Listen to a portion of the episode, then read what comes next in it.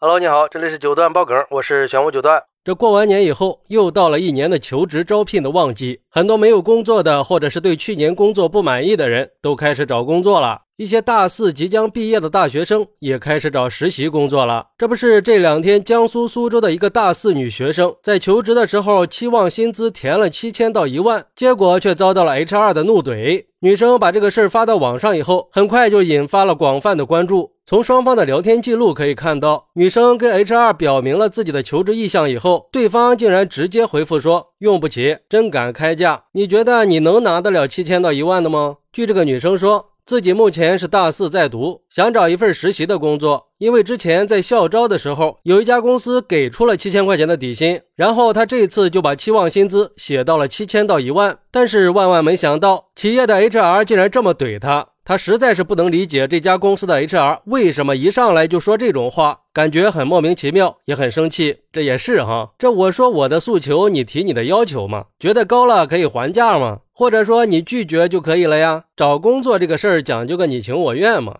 而对于这个事儿，有网友就说了一件很小的事儿。暴露了这个企业的文化和员工的素质。这个女生的想法可能很单纯，就是想着万一赶上个好单位，刚好又不差钱，或许就能答应她的诉求了。只是没想到，在提出实习的月薪一万的时候，这个企业的 HR 根本就没有想到，因为在 HR 的意识里，这就是在漫天要价呀。不过客观的说，针对这个事儿，企业的 HR 格局就太小了。不管怎么样，你代表的是你们公司，你是在给公司挑选人才，而这个女生也只是个还没有出校门的学生，你可以拒绝他，可以不聘用他，但是不应该这么怼他。只有相互尊重才是合作的基础嘛。还有网友说，对于一线城市来说，大学毕业生拿到七千到一万的月薪，这个期望值其实并不高，应该是相对比较合理的。只能说你们公司付不起这个薪资，并不代表别的公司付不起。再说了，这高校和高校是不一样的呀。大学生和大学生那也是不一样的。那清华北大的大四学生和三本的大四学生，他能一样吗？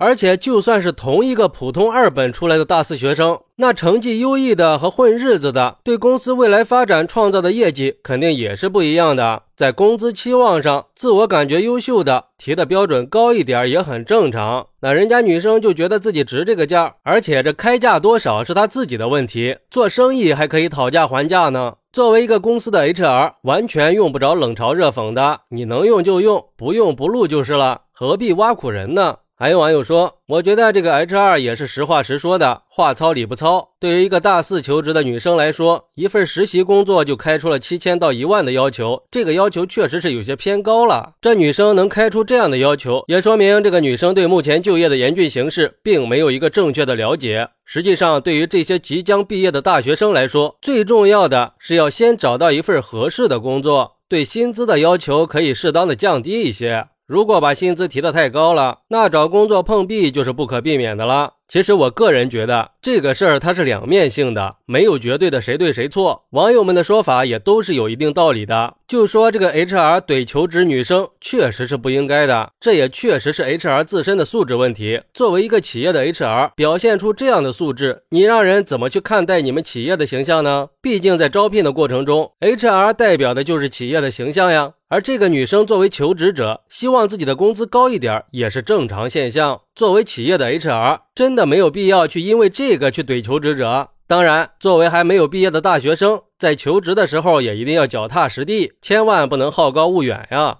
你走到这里，人生的路才刚刚开始。毕竟现在找的工作也未必就是你终身的职业，在没有定型之前，对于工资的期望还是不要过高，以免断了自己的成长之路啊。先找到一个工作，在这个岗位上做出好的成绩，那你的身价就会上升了呀。然后在这个基础上追求下一个更高的目标，这样不就容易多了吗？当然了，如果说你确实是有出色的工作能力，那就另当别论了。好，那你觉得这个 HR 的做法有问题吗？快来评论区分享一下吧，我在评论区等你，拜拜。